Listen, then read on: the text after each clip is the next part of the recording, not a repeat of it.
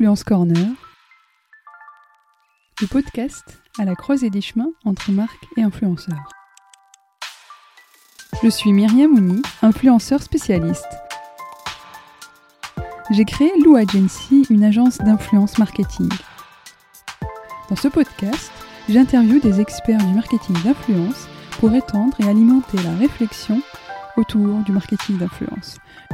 Je partage également mes conseils et mes astuces pour mettre en place une stratégie d'influence authentique et créative.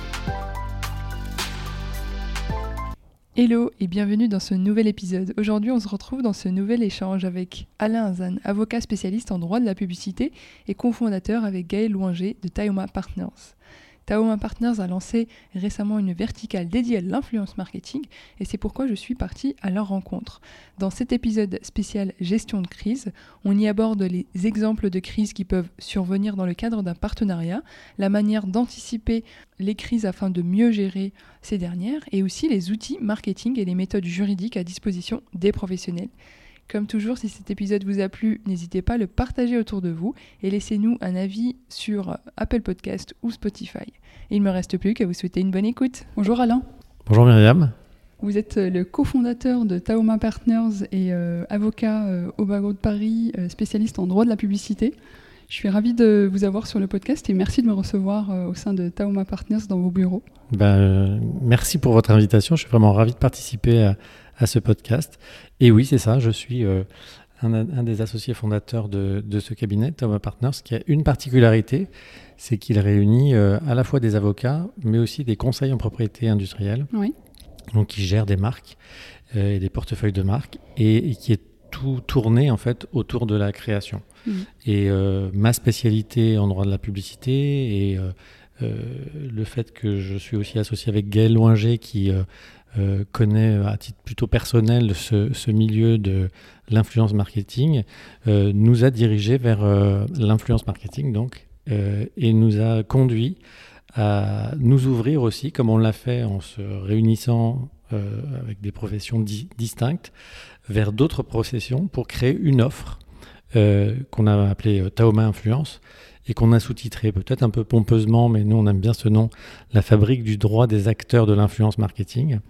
Euh, et on a réuni autour de nous d'autres professionnels, euh, euh, une expert comptable, un avocat en droit fiscal, un avocat en droit du travail, pour essayer de trouver des solutions dans toutes les problématiques qui mm. touchent à l'influence marketing, parce que bah, c'est quelque chose d'assez nouveau, effectivement, et c'est quelque chose qui occupe bah, on va peut-être le dire aussi, hein, mm. l'actualité euh, ces derniers temps.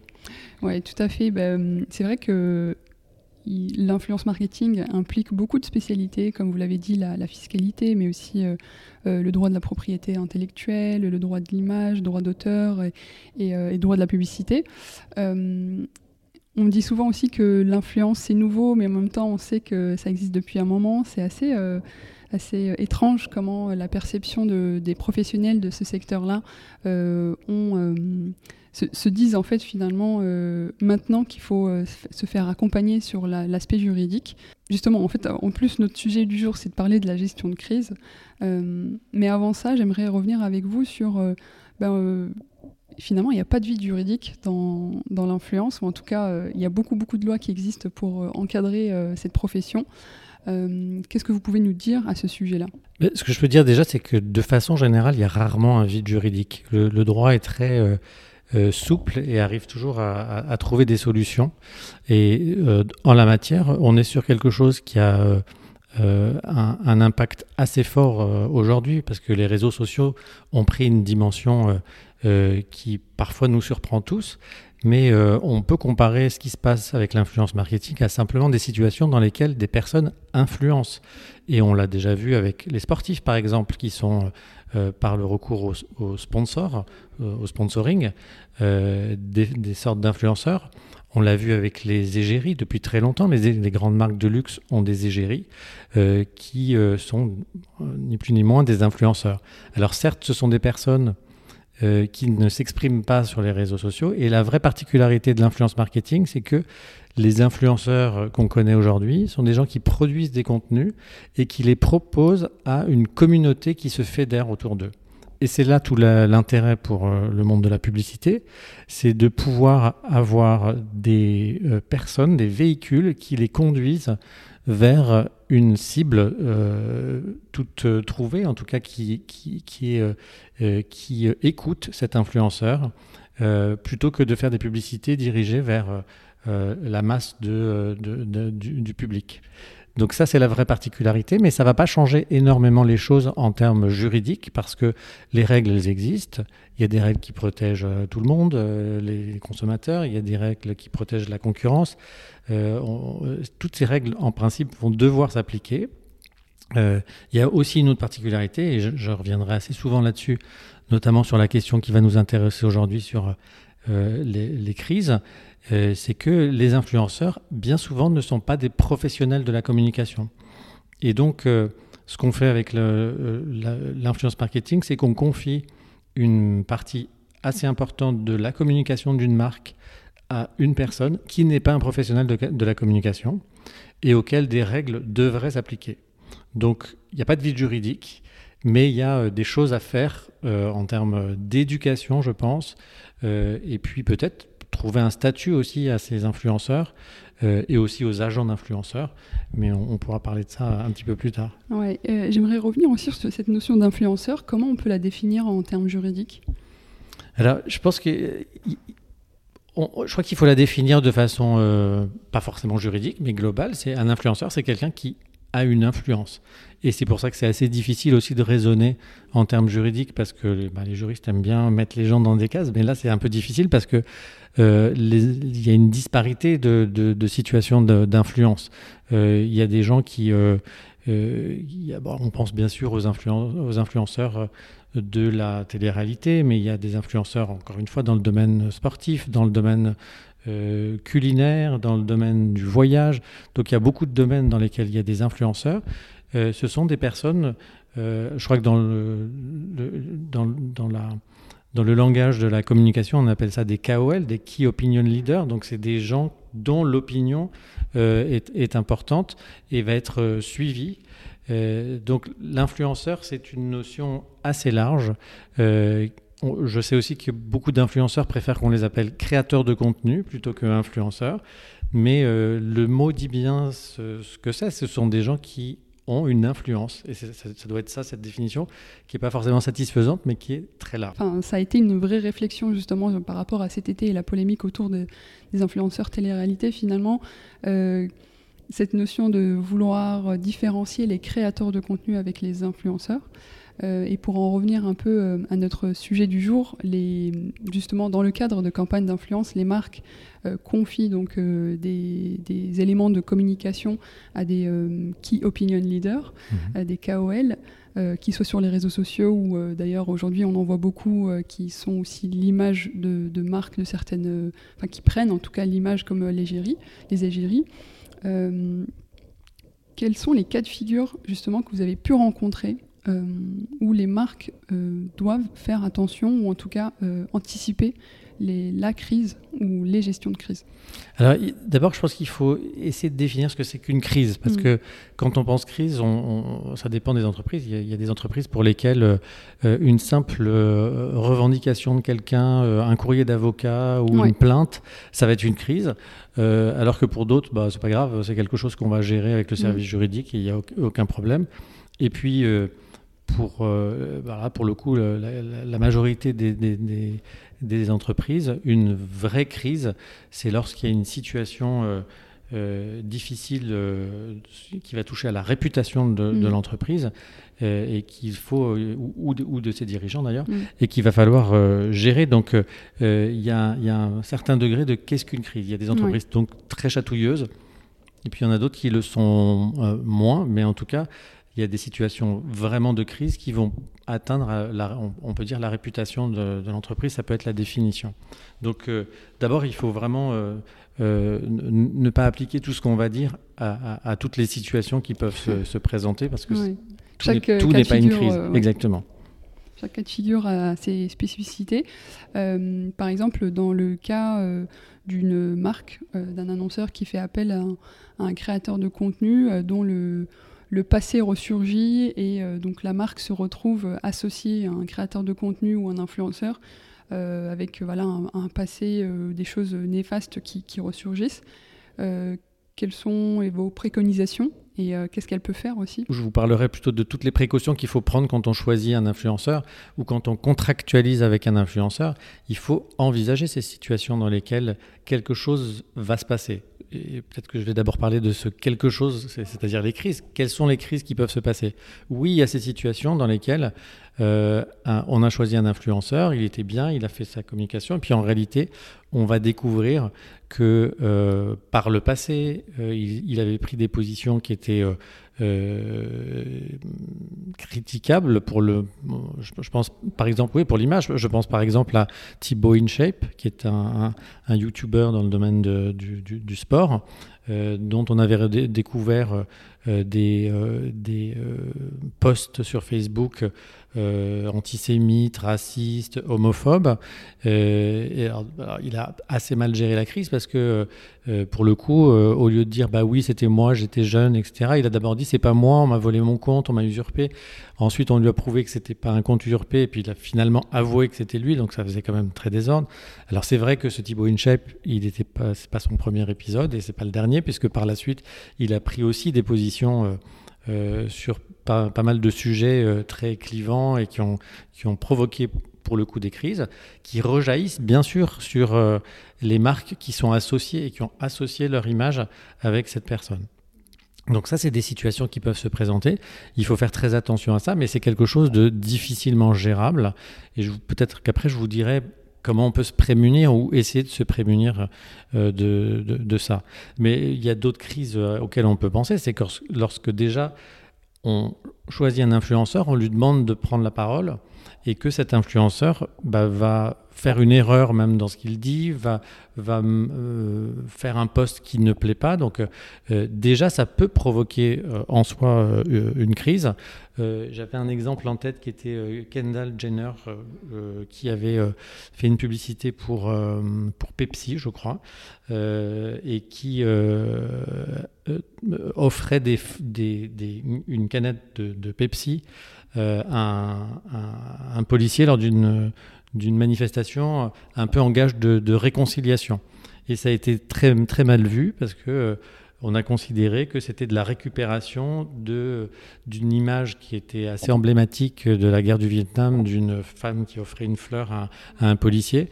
Donc ça, c'est des retombées euh, sur, sur la marque, euh, au moment même où l'influenceur va prendre la parole. Donc, quand on voit ça, on se dit, attention, il y a peut-être un intérêt pour les marques à contrôler le contenu de ce qu'elle demande à un influenceur de faire. Parce que euh, bah, Kendall Jenner, c'est pas n'importe qui, mais même elle, il faut aussi peut-être qu'on réfléchisse à la manière dont, le poste euh, est fait. Euh, je me souviens que lors d'un des petits déjeuners débats que Taoma Influence a, organisé, euh, notamment sur ces questions-là, on avait invité Tiffen Neveu, qui est la Head of Influence du Club Med, qui nous avait raconté la, situation d'une d'une influenceuse qui était dans, dans, un de leurs clubs, un club qui avait affiché beaucoup de positions euh, très positives en faveur de l'environnement. Et il se trouve que cette influenceuse avait s'était filmée ou en tout cas s'était prise en photo en train de s'asseoir sur le dos d'une tortue géante qui était euh, dans le club, ce qui faisait tout à fait désordre euh, par rapport, euh, alors que le Club avait justement signé une charte avec PETA, etc. Donc c'est vrai que on ne peut pas tout contrôler, mais il y, a des situations dans lesquelles une crise peut en germe survenir lorsque l'influenceur prend la parole. Il y a aussi des crises qui peuvent être générées par des tiers, euh, des gens, des tiers qui, ne sont pas l'influenceur ni la marque, mais par exemple des commentaires de tiers sur euh, les réseaux sociaux de l'influenceur. C'est-à-dire qu'un influenceur va faire euh, une communication sur une marque, et dans, dans les commentaires des posts, on va trouver des attaques ou peut-être éventuellement des polémiques sur ces, prises de position. Et ça, ça peut être potentiellement euh, source de crise.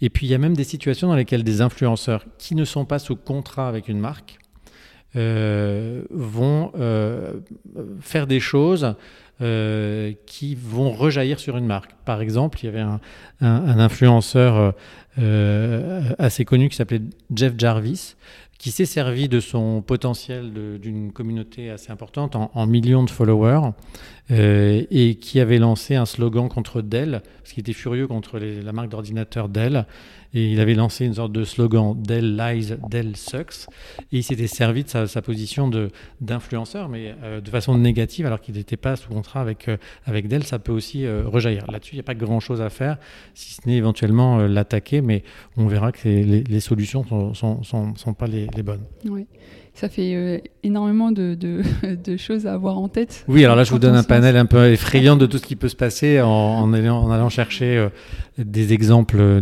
négatifs, mais globalement, généralement, les choses se passent plutôt bien. Mm. Euh, mais, c'est bien de les avoir en tête pour anticiper Exactement. Euh, Vous savez que nous, notre métier de juriste ou d'avocat, c'est d'être paranoïaque, un peu comme les notaires qui font des contrats de mariage et qui pensent au pire. Donc nous, on est là pour penser au pire et, baliser les situations. Oui, clairement. et par rapport, je voulais aussi revenir sur ce que vous disiez au début, sur justement les éléments de langage qui peuvent être donnés euh, à des influenceurs pour, euh, pour créer des, contenus, des stories, des posts, et que euh, bah, beaucoup, en fait, en tout cas dans, la profession, on demande des previews des contenus de façon à ce qu'on puisse bah, s'assurer que les éléments de communication qu'on a envie de transmettre à travers cette campagne puissent passer et sont bien dites parce que voilà on, pense que c'est important. Et ça c'est un des moyens justement de, de pouvoir éviter bah, des, le pire. Euh, et, par rapport aussi aux commentaires euh, qui peuvent euh, bah, surgir après, à travers une campagne sur une marque ou, autre, ça c'est vrai que c'est de plus en plus développé sur les réseaux sociaux, notamment tout ce qui est lié au greenwashing. Donc quand il y a des allégations qui ne sont pas forcément vraies ou qui sont mal perçues, là ça peut être aussi source de, de problématiques. Effectivement, dans, le genre de crise, euh, tout ce qui est greenwashing, euh, récupération, euh, appropriation culturelle, des, notions qui, qui, deviennent assez à la mode, on peut avoir potentiellement des, des, crises et là-dessus il faut aussi monitorer les choses, hein, savoir ce qui se dit et gérer. D'un point de vue juridique, c'est vrai que, ou même de communication, la marque peut avoir intérêt à garder un contrôle, on va dire, éditorial sur ce qu'elle euh, demande en tout cas sur la prise de parole de, l'influenceur. Il y a beaucoup de situations dans lesquelles euh, euh, un influenceur va devoir remettre sa copie avant à la marque pour qu'elle contrôle le contenu, ce qui va peut-être changer les, choses en termes de, de responsabilité, parce qu'à partir du moment où c'est la marque qui prend la responsabilité de dire je suis d'accord avec l'entièreté de ce message, bah, ça veut dire qu'elle est aussi responsable de son contenu. Euh, mais on rencontre toutes les situations. Donc il y a des marques qui vont dire à un influenceur, euh, bah voilà, parler de nous, de nos produits de façon libre. Euh, par exemple, dans, dans, dans, tout ce qui est test de produits, par mm. exemple. Hein, oui, le, gifting, oui. Donc dans, dans, ces cadeaux qui sont offerts où l'influenceur va se filmer en train de tester un produit qu'on lui, a, qu'on lui a proposé. là, en général, bien sûr, la marque n'est pas euh, euh, sous contrôle du message, mais il y a d'autres situations dans lesquelles euh, la, marque pourra intervenir. Donc c'est un, choix et c'est peut-être un bon conseil dans certaines situations. Après, sur les commentaires, bah, c'est quelque chose qui ne se contrôle pas, mais moi je pense que d'un point de vue juridique, on pourrait anticiper de s'accorder avec l'influenceur pour que dans ces situations, euh, il y a une possibilité pour la marque d'avoir son mot à dire sur comment on va gérer ses commentaires. Et dire à l'influenceur, si jamais il y a une crise, euh, une sorte d'incendie qui se déclare euh, dans vos commentaires sur vos réseaux sociaux, vous allez nous autoriser, avec notre agence de communication de crise, par exemple, à reprendre la main. Parce que forcément, on n'a pas la main sur un réseau social, c'est juste l'influenceur là. Mais vous allez être d'accord avec nous pour que on vous dit ce qu'il faut répondre. Par exemple, le cas de Thibaut Inchep dont je vous parlais tout à l'heure, je pense que sa communication personnelle a été très mal gérée lorsqu'il a commencé à dire euh, c'est pas moi, on m'a piraté ma boîte, etc. Euh, je pense qu'une agence de communication de crise qui aurait pris le problème dès le début aurait pu désamorcer les choses beaucoup plus facilement. Donc il y a peut-être intérêt à se ménager contractuellement, c'est-à-dire au moment où on, passe un accord avec un influenceur, à anticiper et à dire euh, si jamais il y a quoi que ce soit en termes de crise, vous me laissez pouvoir euh, vous vous engager à effacer un poste, à euh, publier des postes dont je vous dicterai en quelque sorte ou qu'on fera d'un commun accord, etc. Ça, c'est une, précaution. Je ne l'ai pas encore vu dans les contrats qu'on voit chez nous, mais je pense que ce serait une précaution. Alors après, il faut que l'influenceur accepte. Et l'influenceur, il est euh, à la tête de sa communauté, euh, il est à la tête de ses réseaux, et c'est peut-être quelque chose qu'il ne souhaite pas. Mais euh, c'est une précaution qui serait importante d'essayer d'obtenir. je pense qu'il y a un juste milieu, et ça peut être aussi de, se mettre d'accord sur la manière de répondre aux commentaires, toujours à travers le compte du, créateur de contenu. Oui, alors après, est-ce que ça dépend de ce créateur de contenu Est-ce qu'il accepterait, parce que c'est des gens qui euh, agissent dans, dans l'univers qu'ils se sont créés, est-ce qu'ils accepteraient de euh, donner la main, euh, enfin en tout cas la plume à quelqu'un d'autre? Pas forcément évident. Hein. Je pense mm. que moi, j'aimerais pas que quelqu'un prenne la main sur mon, non, mais même avec leur compte Twitter. voilà, j'ai contacté. voilà, mais enfin, qu'on dicte. Alors, en tout cas, faire passer ça en disant euh, si jamais il y a une crise qui, va, qui peut aussi rejaillir sur l'influenceur lui-même d'ailleurs, hein, parce que forcément il peut être mêlé, euh, on, s'adjoindra les services d'une agence de communication de crise mm. euh, et on s'engage, l'influenceur s'engage à suivre les préconisations de cette, de cette agence de communication de crise, par exemple. Ça pourrait être un, un, élément et après on peut essayer de rentrer davantage dans le détail, mais mais ça, ça dépendra du wording du contrat. Vous avez parlé tout à l'heure de monitoring.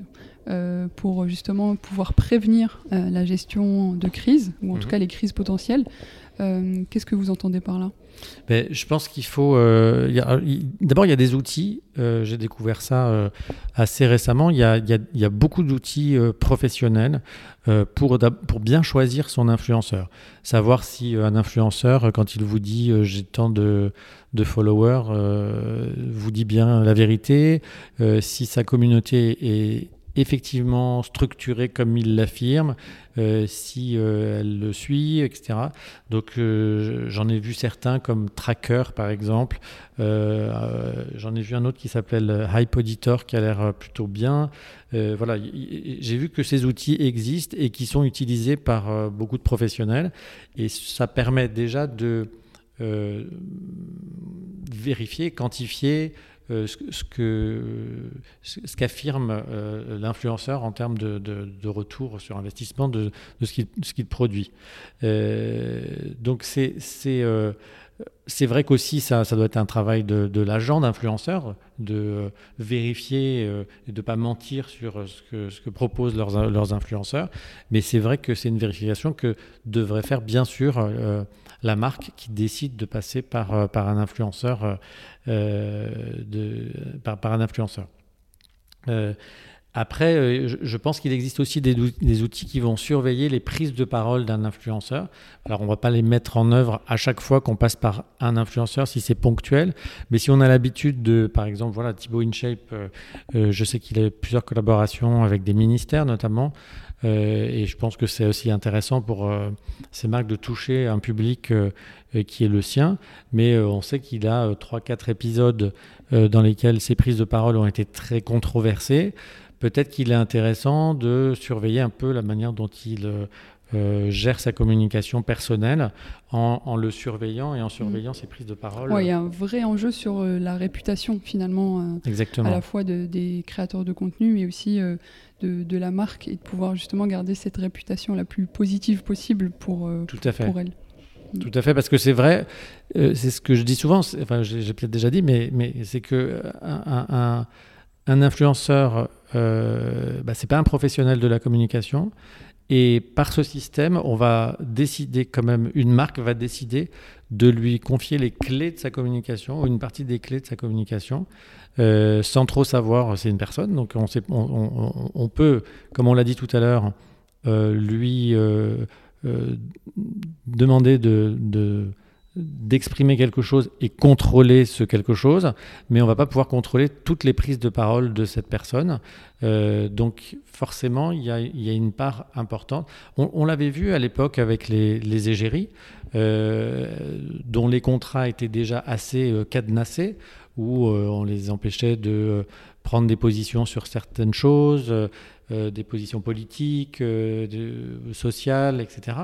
Euh, mais euh, on n'est pas à l'abri de, de rejaillissements sur, euh, sur la marque. Par exemple, je me souviens de Kate qui, avait été, qui était donc l'égérie de très nombreuses marques et qui avait été prise dans une boîte de nuit dans une histoire de consommation de drogue. Bon, c'est quelque chose qu'on ne peut pas contrôler, il faut le savoir, et ça peut bien sûr rejaillir sur, sur la marque.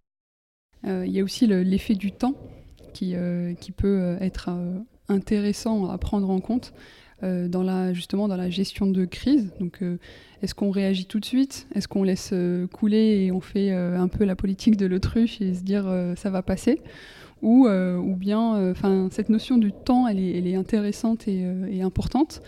quelles sont vos, quelle, quelle est la, la, bonne réaction à avoir finalement? Alors, j'aimerais bien le savoir, parce que si j'étais un, un, un, professionnel de la communication, ce que je ne suis pas, et c'est pour ça que nous, on, quand on fait ces petits déjeuners chez Taoma Influence, on les appelle regards croisés parce qu'on on, croise nos regards avec, ceux, avec d'autres professionnels. Et les professionnels de la communication euh, qu'on a interrogés sur ces questions nous disent que euh, quand il y a une crise, il faut. Euh, moi, j'ai retenu deux choses de ce qu'ils nous disent. C'est d'abord, il faut anticiper. Donc, il faut être prêt à ce qu'une crise puisse arriver.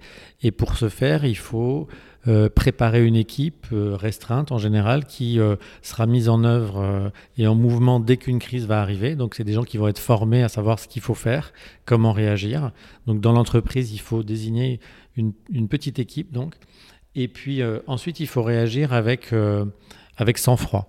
En fait, il faut euh, écarter euh, tout l'affect ou l'affectif euh, qui fait que ben, je travaille pour cette entreprise, elle est, mise en cause, c'est intolérable, je vais faire quelque chose. Et... Non, il faut, il faut vraiment garder la tête froide. et, réagir avec discernement, se dire que de temps en temps, ben, il y a des prises de parole négatives parce qu'il faut qu'on s'habitue maintenant à ce que, enfin, on, l'est depuis pas mal de temps, mais quand, quand, le, quand les prises de parole publiques passaient par les médias, qui étaient des intermédiaires, euh, on avait beaucoup moins de, mise en cause et d'effets négatifs. Maintenant que euh, tout se passe sur Internet et sur les réseaux sociaux, où il n'y a plus ce contrôle et ce filtre, il faut s'habituer à ce que les, prises de parole puissent être négatives. Et, donc, de temps en temps, on va dire du mal d'une entreprise. Bah, je pense que parfois c'est pas si grave. Dans, certaines situations, c'est pas grave, ça va passer. Euh, c'est lorsque euh, cet effet négatif s'amplifie et commence à avoir des répercussions euh, importantes que là, il faut agir et prendre des précautions. Mais ensuite, il y, a des différentes, différents outils qui sont à la disposition des communicants pour, pour le faire. Il y a d'abord des outils juridiques, mais malheureusement, euh, c'est pour ça, encore une fois, qu'on fait ces, regards croisés, parce que euh, on a des outils juridiques, mais ils sont euh, peu adaptés à, l'immédiateté de, la situation. C'est-à-dire que on a des procédures qu'on peut faire, des mises en demeure, mais c'est long, ça prend du temps, et comme les choses se déroulent en général sur une journée, voire une demi-journée, bah, le temps de réaction est, beaucoup trop est beaucoup trop long. Euh, on, peut euh, bien sûr agir euh, selon les cas, hein, en diffamation, en voire même en, déréférencement de certaines pages en, se fondant sur les données personnelles. On peut même agir là-dessus, hein, mais ça prend du temps. et donc, c'est pas très, très efficace. Et puis, ça peut, ça peut parfois avoir un effet contre-productif qu'on appelle, cette fois-ci c'est un terme de communication, l'effet stressant. C'est-à-dire que le fait d'envoyer une mise en demeure, on a l'impression qu'on va museler euh, euh, la personne qui s'exprime et, euh, ça peut mettre le feu et, offusquer toute une communauté de gens qui vont dire mais de quel droit, etc. Donc ça peut avoir un effet contre-productif. Donc après, il faut se tourner vers des, outils de communicants et je ne les connais pas tous, mais ça peut être faire des contrefeux, c'est-à-dire des contrefeux positifs sur une marque. Ça peut être euh, créer beaucoup de contenu pour que dans les recherches, notamment des moteurs de recherche ou dans les fils des réseaux sociaux, le, le, message négatif ou les messages négatifs soient écrasés, en fait, soient, soient, soient couverts par des messages positifs. Voilà, il y a ce genre de choses, mais encore une fois, je ne vais pas m'aventurer dans, ouais, bah, ça me fait penser à la marque Kinder qui a eu, qui était dans plein de crises sanitaires il y, a, il y, a, quelques mois. Butoni. Qui a utilisé justement, euh, qui a utilisé l'influence à travers un créateur de, contenu pour une visite dans euh, les, laboratoires euh, et, les usines.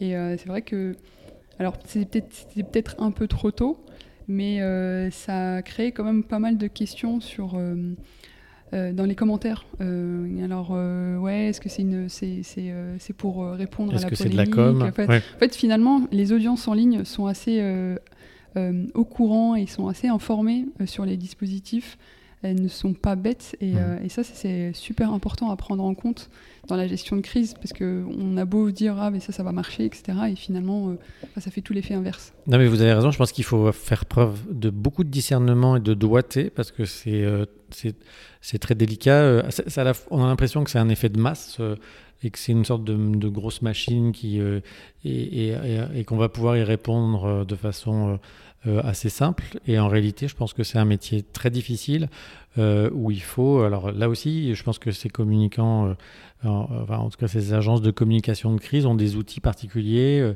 pour écouter euh, les bruits très forts ou les bruits les plus bas et, savoir y répondre. Donc il faut le faire, oui, encore une fois, avec doigté, je pense que c'est important, euh, au risque de, de, faire le contraire de ce qu'on a voulu faire. Parce que si on arrive avec des gros sabots en, essayant d'éteindre le feu, c'est peut-être pas une bonne chose.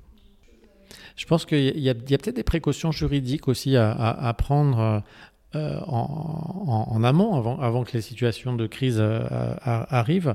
Euh, je sais qu'il y a certaines marques qui tentent une sorte de cadre ou d'éducation de, des influenceurs en, en, érigeant des chartes de ce que doit faire un influenceur. Alors c'est des bons rappels qui sont sains, il y a des grandes marques qui le font, euh, Adidas, Hasbro, L'Oréal. Euh, et, c'est des chartes dans lesquelles on va rappeler à un influenceur euh, ce qu'il doit faire et ce surtout ce qu'il ne doit pas faire. Par exemple, prendre des positions politiques, etc. Donc, Bien sûr, ces chartes ne vont pas pouvoir tout baliser, mais je pense que c'est quand même ça une vertu parce que ça, ça, sensibilise l'influenceur, qui encore une fois n'est pas un, professionnel, au fait qu'il doit respecter des réglementations, qu'il doit être dans une certaine prudence de ton, qui doit voilà. Donc ça, je pense que c'est une bonne chose. Euh, il y a bien sûr des obligations contractuelles. Il, faut se dire aussi que un contrat, bah, ça, va permettre aussi euh, de faire certains rappels. Alors, c'est pas sûr que tous les influenceurs lisent les contrats qu'on leur euh, propose, mm. parce que si on met beaucoup la compréhension aussi parfois, qui n'est pas. Il y a aussi la compréhension. Il y a la compréhension, il y a le fait que bah, ils sont pas staffés pour avoir mm. un service juridique ou un avocat à disposition. Mais c'est quand même important. Puis on peut aussi se prémunir, je vous le disais tout à l'heure, on peut aussi euh, euh, euh, tenter de mettre dans un contrat des, des, des, prérogatives pour la marque de pouvoir reprendre la parole sur le réseau social lorsqu'il y a une crise qui se, qui se déclenche. Et puis bien sûr, on, peut aussi prévoir euh, qu'est-ce qui se passe s'il y a une crise que l'influenceur a provoquée? Est-ce que je vais pouvoir avoir des dommages intérêts Est-ce que je suis obligé de vous payer en tant qu'influenceur? Mm. Ça, il faut le prévoir aussi contractuellement mm. avant, plutôt que d'attendre euh, qu'il y ait un contentieux euh, qui aille se résoudre devant une juridiction. Ouais. ouais. finalement, en fait, les solutions sont vachement en amont de la crise pour éviter justement. Oui, enfin, en tout cas, dans, dans, la matière juridique, je pense qu'il faut faire. C'est en amont. Mm. Après, quand la crise est là, si elle va très très loin, on peut faire quelque chose au point de vue juridique, mais je pense qu'il faut laisser la place euh, à la communication de crise, en tout cas aux professionnels de la communication de crise. Mm. Du point de vue du secteur euh, qui, se professionnalise et justement euh, cet aspect juridique qui doit être de plus en plus pris et compris à travers les agences d'influenceurs, les influenceurs eux-mêmes, mais aussi les, annonceurs. Euh, une marque, euh, on, l'a vu euh, par exemple cet été avec la polémique autour des influx voleurs ou, bien encore le, sujet de France Télévisions sur complément d'enquête sur un sujet en fait qui va hum, porter sur l'ensemble, enfin qui porte sur une, section des influenceurs, donc les influenceurs télé-réalité, mais qui impacte l'ensemble de la profession. Est-ce qu'on peut appeler ça une, une crise C'est vrai que ces questions de, polémique autour des, influenceurs de la télé-réalité, ça, va ça rejaillit forcément sur euh, tous les influenceurs. Euh, c'est un côté injuste parce qu'il y a énormément d'influenceurs et c'est ce qu'on n'entend pas forcément, euh, qui respectent les réglementations, qui ne sont pas mêlés à des imputations d'infractions comme c'est le cas. donc c'est un peu injuste. Ça fait aussi prendre conscience au pouvoir public qu'il y a éventuellement un problème sur le statut de l'influenceur. Donc il y en a vraiment un sur le statut de certains influenceurs qui euh, euh, sortent de la route.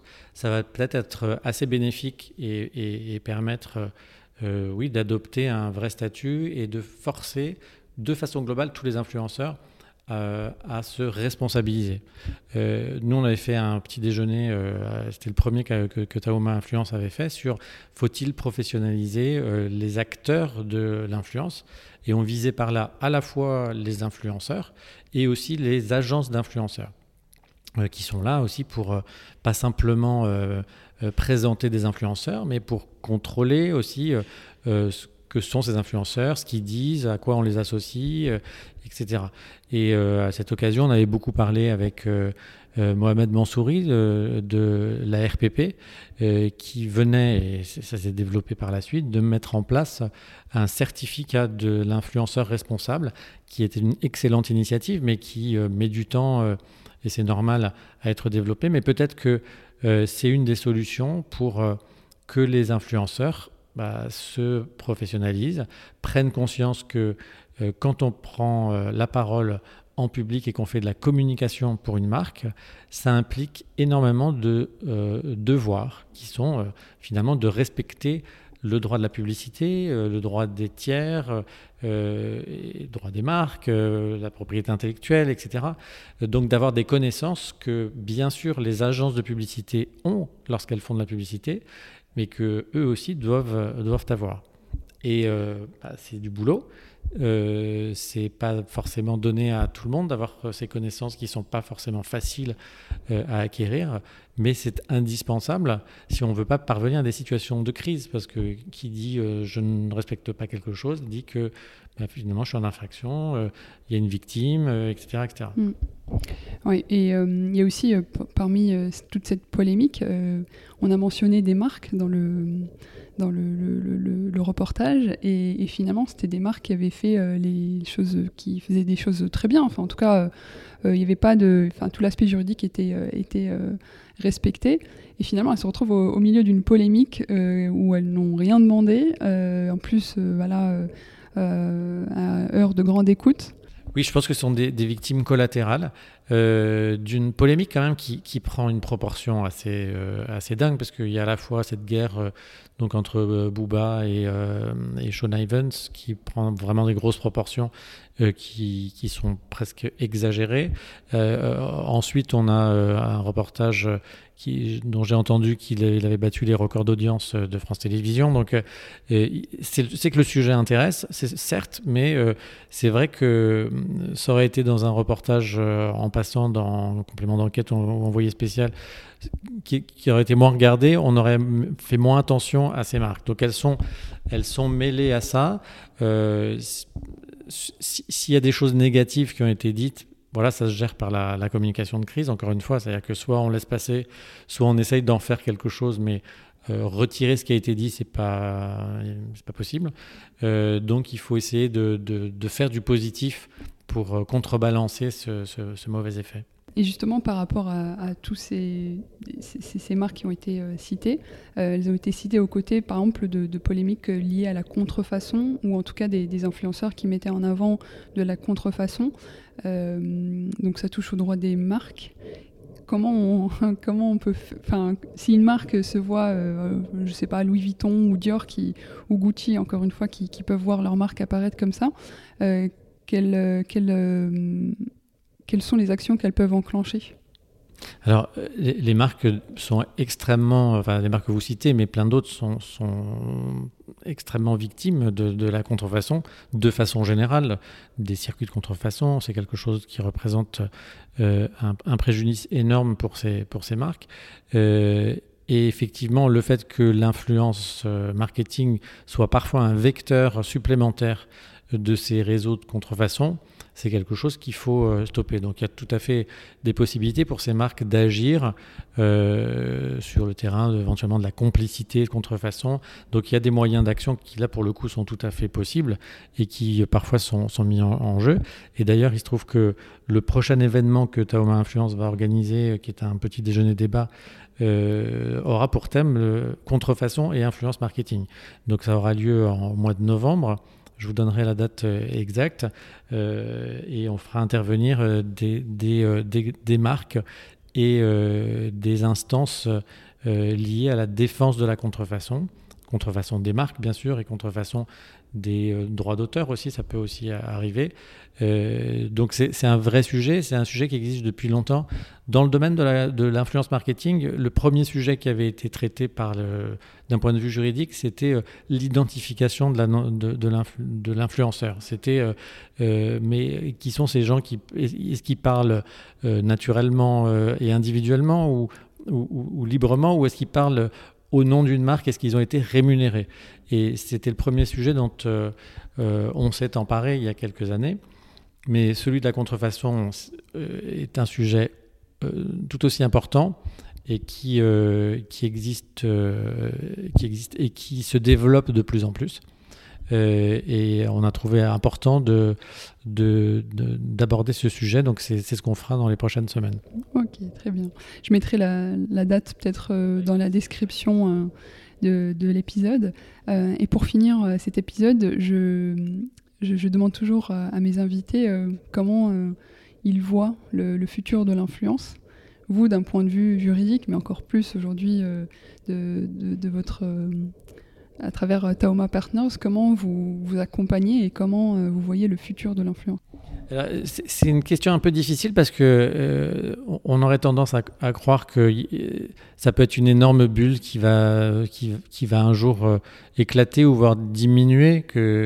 Mais, mais en fait, je pense que à partir du moment où les influenceurs se professionnalisent, deviennent des, des, acteurs de la communication beaucoup plus structurés, euh, avec des communautés, euh, euh, encore une fois, structurées et, bien construites. Ça a un intérêt, je, suppose, pour les marques. Je parle un peu d'instinct, mais ce n'est pas mon métier. Mon métier, c'est de faire du droit.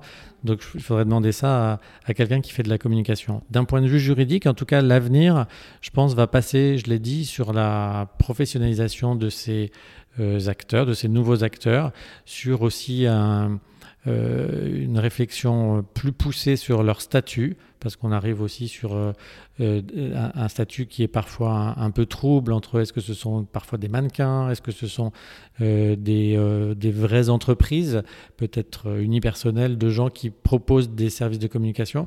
Donc là, il y a une vraie réflexion à, conduire aussi.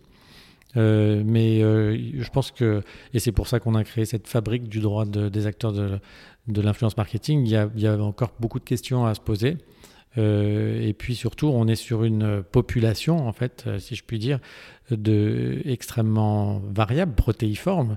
C'est qu'il n'y a pas un profil d'influenceur. Il y a, on, voit aujourd'hui euh, surgir, euh, ça fait un moment d'ailleurs, mais des influenceurs de très jeune âge, des enfants, donc on, a une loi sur la, question, mais, euh, des gens qui se proclament influenceurs, on a aussi des nano-influenceurs, on a des... Voilà, dans tous les domaines, à partir du moment où la prise de parole est aisée, bah, chacun peut essayer d'influencer certaines personnes lors de ces prises de parole. Bah, merci beaucoup. Merci à vous. C'était très euh, riche en enseignements. très agréable. Et euh, bah, on se dit à très vite. À très bientôt, Myriam. Vous arrivez à la fin de cet épisode. Merci de l'avoir écouté jusqu'à la fin. Rejoignez la communauté du podcast sur LinkedIn et ou Instagram. Les liens en barre de description d'épisode. J'organise des talks du podcast en live avec des invités et ou des personnalités de l'influence. Alors n'hésitez pas à vous manifester sur nos réseaux sociaux pour y participer. Et bien sûr, pour toute suggestion et ou questions, vous pouvez me contacter sur hello at louagency.fr